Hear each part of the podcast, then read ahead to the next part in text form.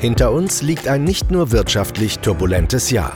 Wie die ökonomischen Aussichten für 2024 sind, weshalb die deutsche Wirtschaft wohl nur langsam Fahrt aufnimmt, die Zinsen und Inflation jedoch genau wie der Ölpreis sinken könnten und wie es zum unerwarteten Aufschwung des Bitcoin gekommen ist, diskutiert der Chefvolkswirt der Hamburg Commercial Bank Dr. Cyrus de la Rubia mit Thomas Schwitaler. Das turbulente Jahr 2023 geht zu Ende. Wir ziehen eine kurze Bilanz und blicken auf das nächste Jahr voraus. Cyrus, wirtschaftlich gesehen war 23 eine Enttäuschung, zumindest aus deutscher Sicht. Hier wird die Wirtschaftsleistung vermutlich um 0,2 Prozent schrumpfen. Die Inflation wird im Schnitt bei hohen knapp 6 Prozent liegen. Warum läuft das alles so schleppend hier? Tja, in Deutschland läuft alles irgendwie etwas schleppend, ne? Die Handwerker kommen nicht, äh, Wärmepumpe habe ich im Frühjahr bestellt, die ist immer noch nicht da. Hast du wenigstens mittlerweile deinen Wohnwagen? Der Wohnwagen ist da, ja. Danke, Thomas. genau, genau.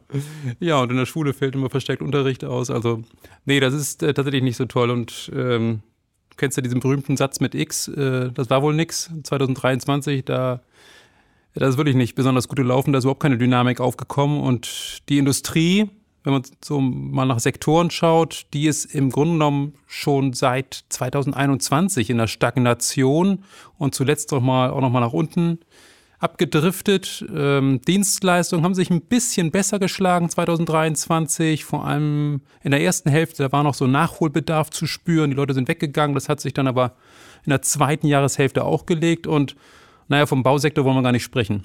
Ähm, der leidet natürlich erheblich unter den hohen Zinsen und das dauert auch noch eine Weile an. Aber eigentlich hätten wir doch gedacht, 23 wird das Jahr der Erholung. Corona ist vorbei, alle frohen Mutes. Ja, das hat sich teilweise ja auch tatsächlich dann auch im Dienstleistungssektor gezeigt, aber die Weil Industrie, die Leute viel gereist sind unter anderem. Genau, genau, viel gereist, viel weggegangen, Konzerte besucht, essen gegangen, ähm, das hat sich da tatsächlich ein bisschen auch in diese Richtung erwiesen. Aber die Inflation ist eben sehr, sehr hoch gewesen das hat äh, natürlich auch wiederum Kaufkraft gekostet und äh, entsprechend ist die Konsumnachfrage auch nur sehr gedämpft gewesen. Wenn man jetzt auf 2024 schaut, dann wäre ich da etwas optimistischer, äh, dass es da wieder etwas aufwärts geht. Aber Bäume ausreißen werden wir da auch nicht. Ja, also richtig optimistisch klingst du nicht. Äh, Bäume ausreißen werden wir nicht. Ist ja für einen Ökonom eine etwas sagen wir, blumige Aussage. Wie, wächst denn wenigstens die deutsche Wirtschaft wieder oder schrumpfen wir weiter? Nein, wir werden wachsen, davon gehe ich aus. In diesem Jahr sind wir, ist das BIP wahrscheinlich um 0,2 Prozent geschrumpft. Im nächsten Jahr wird es wahrscheinlich um 0,5 Prozent wachsen. Das ist so Pi mal Daumen die, die Prognose, die wir das ist ja schon fast wir, Also wir wachsen aber dann auf einer ganz schwachen Basis. Wir wachsen auf einer schwachen Basis, ähm, ja. Und insofern ist das auch nichts Dolles. Ähm, und das hat natürlich mit einer Sache zu tun, die wir hier schon sehr, sehr häufig diskutiert haben: Arbeitskräftemangel. Man kommt nicht so richtig ähm, in eine Dynamik rein. Du hast es am Anfang auch angesprochen mit dem Wort schleppend. Und das zieht sich auch in 2024 noch etwas hin. Ich kann mir vorstellen, dass wir ein bisschen Dynamik aufnehmen im Industriesektor. Der sollte global sich auch äh, stärker erholen. Im Dienstleistungssektor dagegen ähm, läuft es wahrscheinlich ja so la-la. Und Bausektor wird noch eine ganze Weile ähm, problematisch bleiben. Aber irgendwann müssen doch die Lager leergeräumt sein und irgendwann muss doch auch wieder nachbestellt werden. Das war ja auch einer der Gründe, hast du uns immer erklärt, dass die Lager so voll sind mm, nach Corona. Mm, Alle hatten Angst, die Lieferketten sind, äh, sind labil und kaufen möglichst viel auf, auf Vorrat. Das muss doch jetzt mal verbraucht sein. Genau, die waren sehr, sehr voll. Dann hat man sie abgebaut und das hat sich tatsächlich über das ganze Jahr hingezogen. Das hätte ich auch nicht gedacht, dass sich das so lange hinzieht. Und jetzt ähm, könnte ich mir vorstellen, dass dieser Lagerzyklus im Laufe des ersten Halbjahres dreht und die Unternehmen wieder anfangen, ihre Lagerbestände wieder etwas aufzubauen. Und das könnte dem Industriesektor tatsächlich etwas mehr Dynamik verleihen. Aber alles auf einem bescheidenen Niveau. Ist es in Europa auch so bescheiden oder ist Deutschland schon, äh, ich sag mal, der Bremsklotz Europas? Man kann Deutschland als Bremsklotz Europas sehen, weil es einfach in den Zahlen die rote Laterne sozusagen trägt und, und äh, tatsächlich hinten ansteht. Auf der anderen Seite, wenn man sich die Exporte anschaut und die Exportdynamik, äh, dann muss man feststellen, dass Europa auch ein Bremsklotz für Deutschland ist, weil über 50 Prozent der Exporte Deutschlands gehen nach Europa und Europa ist hier das schwächste Glied. Äh, man sieht gerade in den letzten Zahlen, hat man das auch nochmal gesehen, kommt etwas Dynamik auf in den USA, in Asien, äh, in den Schwellenländern. Äh, das sind wichtige Abnehmerländer, aber die wichtigsten Abnehmerländer kommen eben aus Europa und die hinken weiter hinterher. Da ähm, fehlt auch hier die Dynamik. Wie kriegen wir denn diese Dynamik wieder geschaffen? Wahrscheinlich nicht mit, äh, indem man jetzt nochmal dagegen anspart, äh, wie das jetzt die Bundesregierung mit der rechtlich natürlich irgendwie notwendigen Einhaltung der Schuldenbremse möglicherweise versucht. Wir werden in den nächsten Tagen möglicherweise hören, wie die Bundesregierung das Dilemma mit der Schuldenbremse lösen will. Ja gut, aber andere europäische Regierungen äh, haben diese Problematik nicht. Davon abgesehen, es ist eine hoch, höchstrichterliche Entscheidung in Deutschland. Also die Politik muss diese, diese Entscheidung äh, nicht nur respektieren, sondern auch umsetzen. Und in anderen Ländern, in Frankreich, in Spanien, in Italien, gibt es nichts Vergleichbares, aber da läuft es ja auch nicht. Es läuft aber nicht ganz so träge wie hierzulande. Also Spanien beispielsweise ist im vergangenen Jahr mit einer Rate von ungefähr 2% gewachsen. Ähm, Frankreich etwa 1%, Italien auch in dieser Größenordnung. Also äh, das, äh, da hat man durchaus Wachstum gesehen. Das hat natürlich nicht alles mit der Schuldenbremse zu tun, sondern das sind auch andere Dynamiken am Werk. In Südeuropa etwa äh, profitiert man eben ganz besonders von dem Tourismusboom in diesem Jahr. Ja, wie sieht die Lösung aus? Ich glaube, da hat niemand wirklich das Patentrezept an der Hand. Die deutsche Industrie leidet erstmal noch weiterhin unter hohen Energiepreisen, ähm, ist äh, natürlich per Definition ein kapitalintensiver Wirtschaftszweig, der entsprechend auch äh, sich über Fremdkapital refinanziert. Äh, und das heißt letztendlich, dass die hohen Zinsen diesem Sektor auch zusetzen. Und jetzt werden wir äh, wahrscheinlich im kommenden Jahr die ersten Zinssenkungen sehen. Und das kann natürlich für diese Sektoren durchaus förderlich sein. Ich nehme auch an, dass die Energiepreise auch etwas zurückgehen. Ähm, auch das förderlich für äh, die deutsche Industrie, die auf jeden Fall energieintensiver produziert als etwa die Dienstleistungsbranche. Wenn wir jetzt in die USA schauen, da sieht es anders aus da läuft die Wirtschaft, Arbeitslosigkeit äh, sinkt, die äh, haben diese Schwierigkeiten offenbar nicht.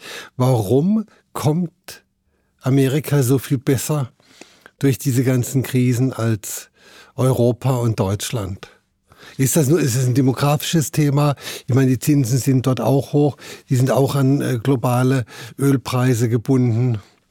Gut, haben aber nicht beschlossen, Atomkraft ab zu schalten. Mhm.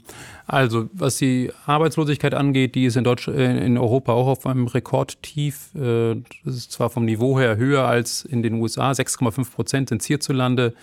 3,7 Prozent in den USA. Ein riesiger Unterschied. Ähm, ja, auf der einen Seite ja, wenn man äh, die vereinheitlichten Statistiken von der ILO anschaut, dann ist die Diskrepanz da nicht mehr ganz so groß.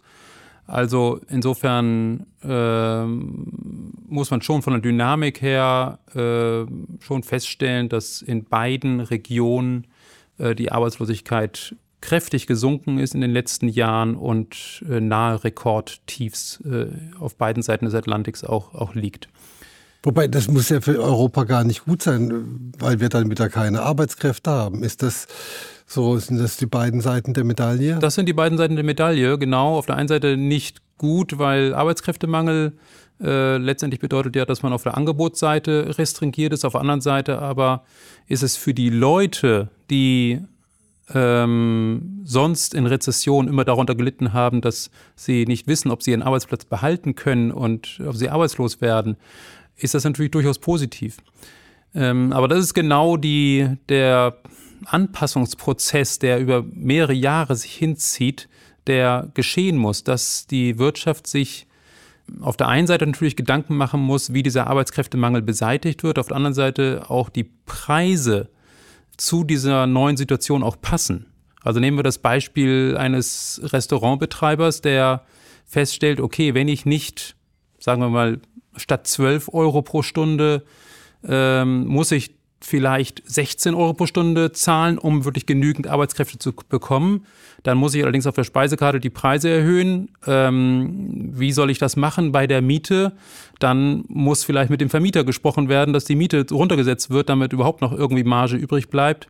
Und das sind so Anpassungsprozesse, die ähm, sich tatsächlich über mehrere Jahre auch hinziehen werden ähm, und die aber irgendwann dann auch zu einer Art Normalisierung auch, auch führen. Und äh, da denke ich mal, sind wir mittendrin. Deine Frage war ja, warum läuft es in den USA so viel genau. besser als, als hierzulande? Erstmal die Frage, okay, das, das stimmt. Äh, USA ist mit 2,5 Prozent gewachsen in diesem Jahr äh, und äh, die Eurozone nur mit 0,5 Prozent. Das ist eine Riesendiskrepanz. Es hat sehr viel damit zu tun, dass äh, der US-Staat nochmal deutlich mehr Geld in die Hand genommen hat, um die Menschen über die Corona-Zeit zu unterstützen.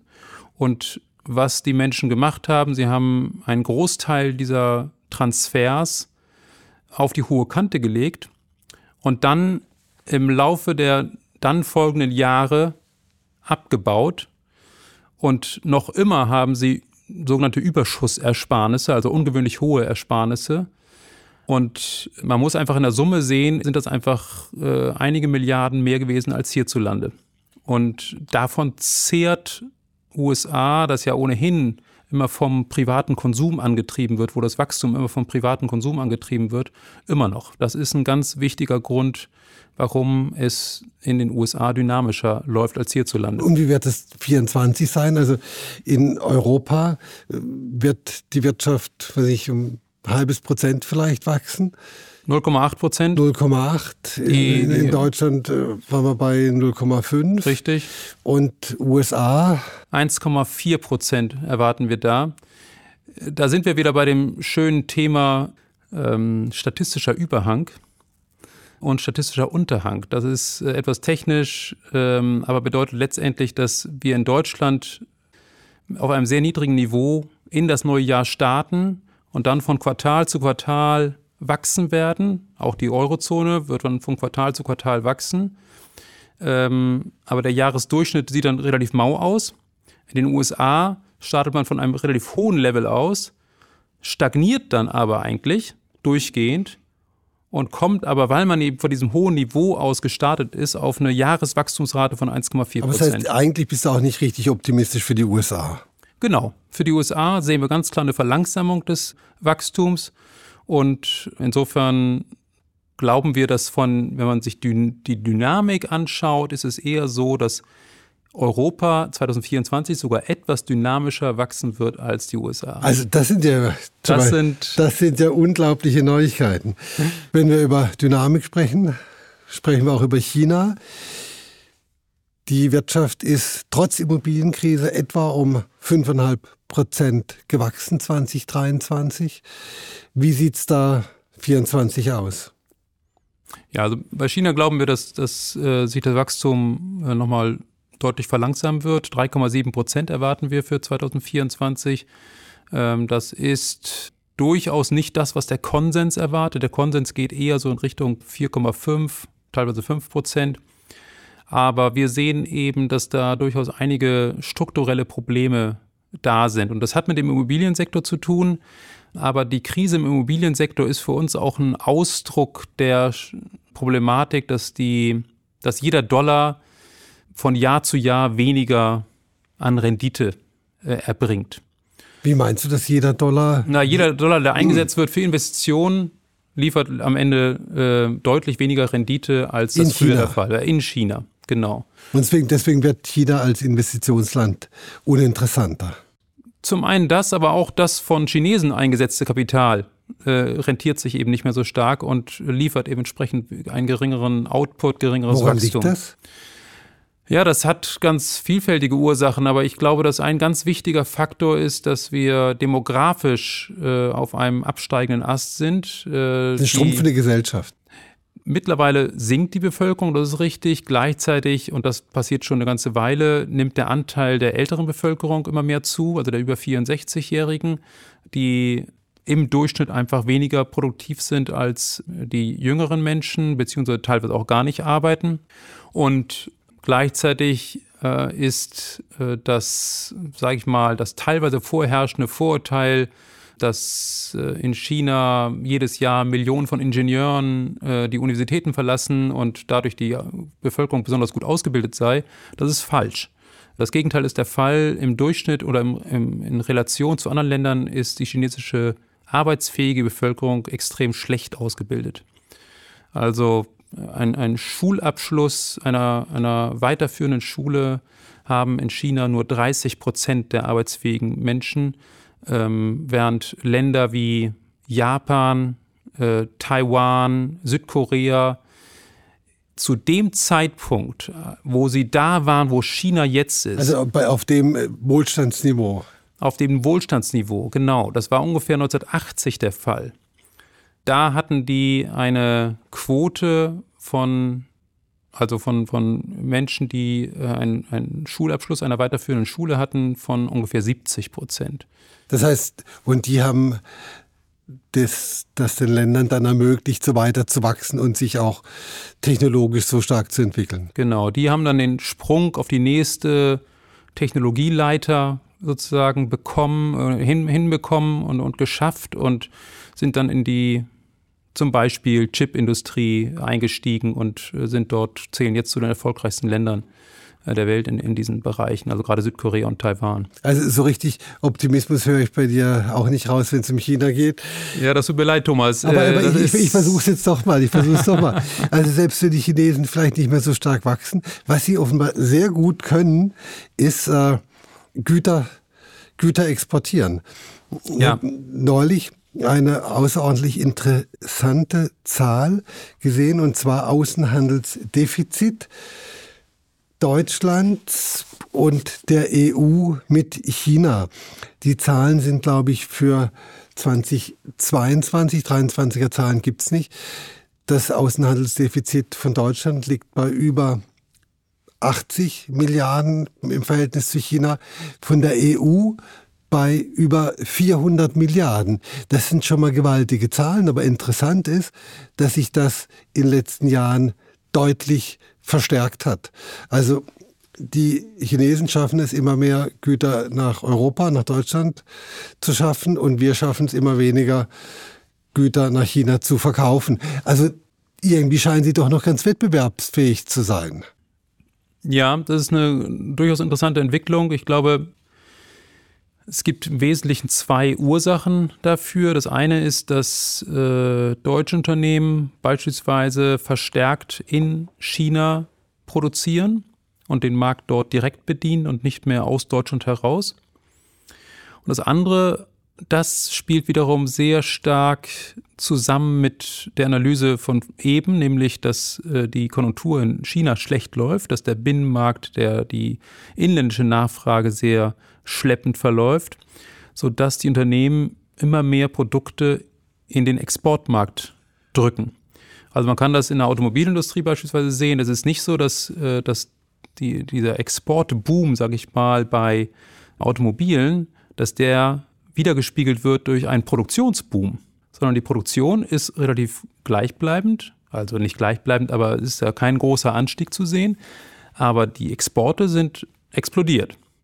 Das heißt, man kriegt diese Autos im Inland gar nicht los und verkauft sie deswegen mit durchaus mit hohen Subventionen auch im Ausland.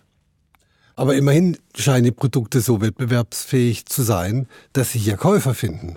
Ja, vom Endpreis her auf jeden Fall. Die Subventionsstrukturen sind nicht immer ganz durchsichtig. Aber ich möchte mal unterstellen, dass da durchaus sehr viel Staatshilfe auch, auch fließt, beziehungsweise dass natürlich auch in China viele Unternehmen einfach direkt in staatlicher Hand sind und äh, da etwas weniger restringiert sind als es es ist, äh, deutsche Unternehmen. Cyrus, insgesamt ein düsteres Bild. Die Chinesen subventionieren ihre Wirtschaft, die Amerikaner haben den Inflation Reduction Act und Act und wir haben, wir haben äh, ein höchstrichterliches Urteil, das uns zum Sparen verdammt. Es klingt irgendwie nicht gut, aber jetzt kommen wir zu Inflation und Zinsen. Und ich glaube, jetzt schaffen wir hier den Durchbruch. Inflation wird sinken, Zinsen auch in 24, oder? Zunächst ja. Ich gehe davon aus, dass die Inflation von der Tendenz her weiter rückläufig sein wird und dass auch das ungefähr bis zur, gut bis zur Jahresmitte anhält und die EZB auch darauf reagiert. Die FED auch? Äh, auch die FED. Die FED, äh, also bei der, bei der US-Notenbank erwarten wir uns drei Zinssenkungen, beginnend im Juni, sodass insgesamt die Zinsen dort um 0,75 Prozentpunkte sinken werden. Passend zur Wahl? Ja, in irgendeiner Weise wird sicherlich die, die FED sich auch von diesem Ereignis äh, beeinflussen lassen. Ähm, und äh, tendenziell ist es natürlich so, dass die amtierende Regierung am ehesten wiedergewählt wird, je besser es der Wirtschaft geht. Umgekehrt, wenn es äh, tatsächlich auf eine Rezession hinauslaufen sollte, was wir nicht annehmen, aber was durchaus viele Analysten protestieren, dann hat äh, der Gegenkandidat äh, Donald Trump. Ähm, wenn er es denn wird. Wenn er es dann wird, genau, das steht noch nicht ganz fest, aber im Prinzip alle Auguren oder viele Auguren gehen davon aus, dass das so kommt, aber du hast völlig recht, da kann noch viel äh, Wasser den Mississippi runterlaufen. Also das könnte sich bessern, die Inflation? Was sagt uns das für, für, für nächstes Jahr in Europa? Wo siehst du die? Also ähm, die Inflation könnte im Durchschnitt nächsten Jahres bei 2,4 Prozent liegen. Und äh, die EZB wird wahrscheinlich dann zweimal die Zinsen senken um 0,5 Prozentpunkte. Ich gehe aber davon aus, dass, und wir sehen das im Dienstleistungssektor, dass da der Inflationsdruck immer noch relativ hoch bleibt.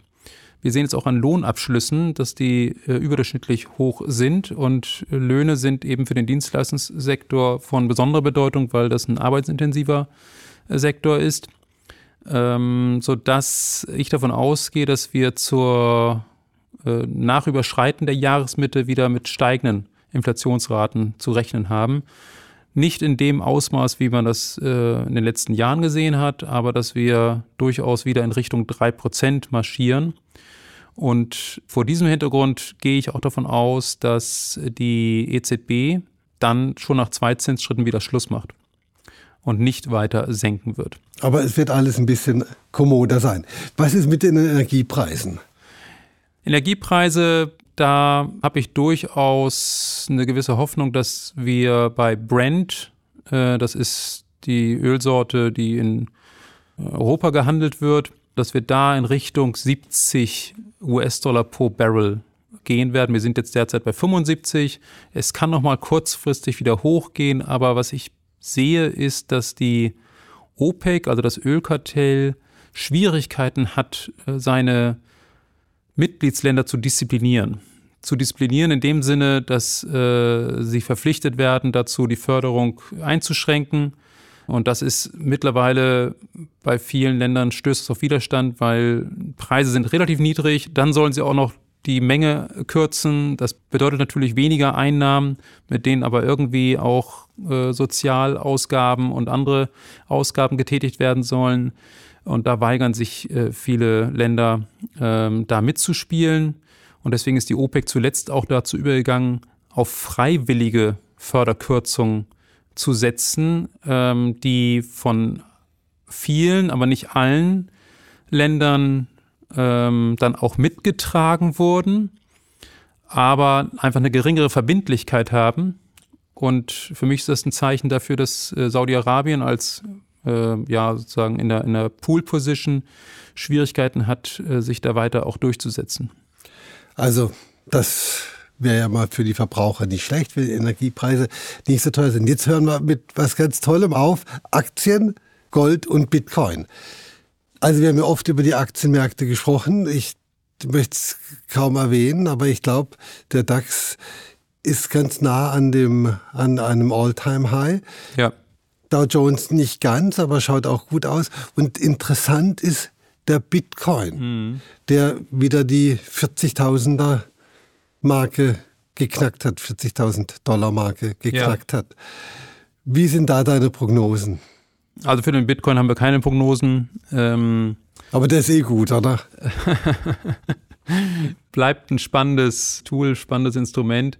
Die, die Ursache dafür, dass wir da so hochgelaufen sind, wir waren ja vor gar nicht allzu langer Zeit eher bei so im Bereich von 25.000 bis 26.000 US-Dollar ähm, liegt offensichtlich darin, dass es weiterhin Gerüchte gibt, dass es einen, einen neuen ETF, äh, ein Exchange Traded Fund für Cash Bitcoin geben wird.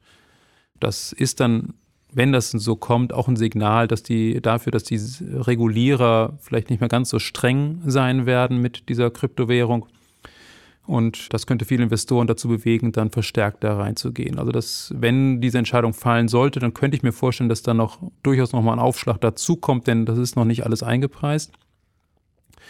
Und was die Aktien angeht, äh, da erwarten wir uns zur Jahresmitte, wir sind eben sehr, sehr gut gelaufen schon, bis zur Jahresmitte eher eine leicht abnehmende Tendenz, äh, aber auf einem immer noch eigentlich komfortablen Niveau und dann könnte es dann auch zusammen mit einer Beginn einer Konjunkturbelebung in äh, den USA auch dann durchaus äh, leicht nach oben gehen im Verlaufe der zweiten Jahreshälfte. Und Gold? Gold so teuer wie fast nie, ne? Ja, Gold läuft derzeit auch sehr, sehr gut. Traurigerweise sicherlich auch wegen der ganzen geopolitischen Katastrophen, die wir äh, derzeit erleben.